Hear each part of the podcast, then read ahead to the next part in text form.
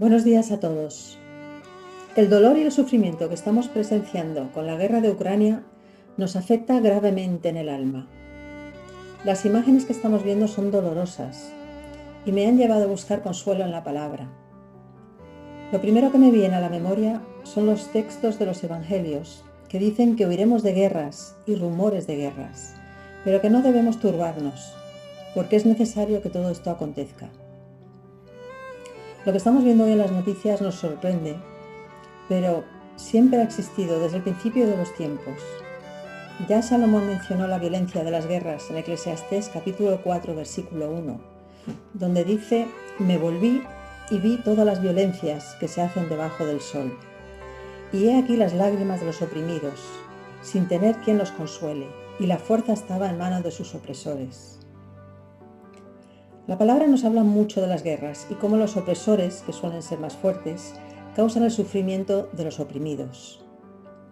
Según el libro de Santiago, las guerras vienen de nuestra pasión mundana de codiciar, de envidiar lo que tienen los demás. Y yo diría que este razonamiento explica muy bien la situación actual en Ucrania. Proverbios 30:14 lo describe incluso más gráficamente cuando dice que sus dientes son espadas y sus muelas cuchillos, para devorar a los pobres de la tierra y a los menesterosos de entre los hombres. Este texto pinta a los malvados como bestias hambrientas que devoran a sus presas. Los gobiernos opresores se ciegan con su avaricia y abusan de su poder para obtener un beneficio propio. Los dientes de espadas y las muelas de cuchillos nos recuerdan a la crueldad de las armas que se están usando hoy en día en esta guerra.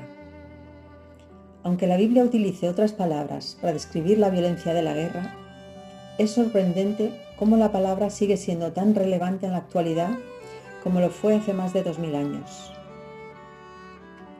La palabra, en su infinita sabiduría, siempre ha hablado de cómo las guerras devoran a los pobres de la tierra, pero también nos habla de cómo Dios siente compasión por los oprimidos nos explica cómo trae la liberación de sus circunstancias y cómo les consuela en su sufrimiento.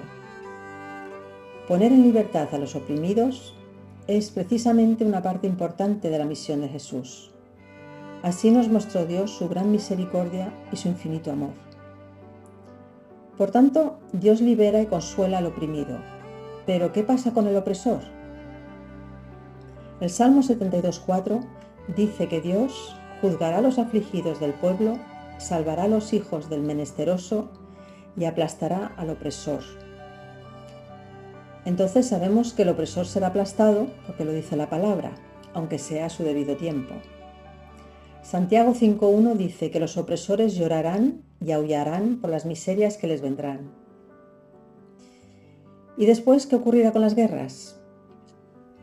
La Biblia nos enseña que bajo el reinado universal de Jehová no existirán gobiernos que busquen la guerra, ni leyes injustas que opriman a los ciudadanos, ni odio racial, ni nada parecido que pueda causar una guerra. Salmo 46, 9 dice que Dios hace cesar las guerras hasta los fines de la tierra, quiebra el arco, corta la lanza y quema los carros en el fuego. Dios acabará con las guerras, pero mientras tanto debemos orar y clamar a Dios por los que sufren las guerras. Clamar con fe y sabiendo que Él actuará. El Salmo 72.12 dice que Dios librará al menesteroso que clamare.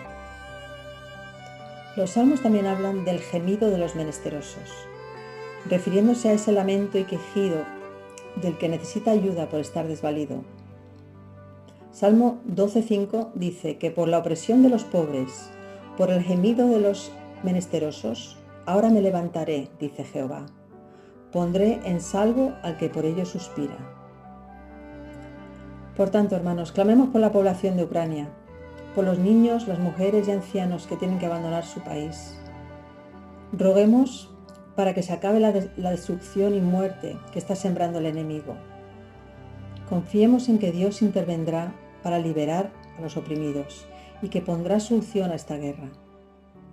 Sabemos que Él tiene el control de la situación y que Él ve mucho más allá que nosotros.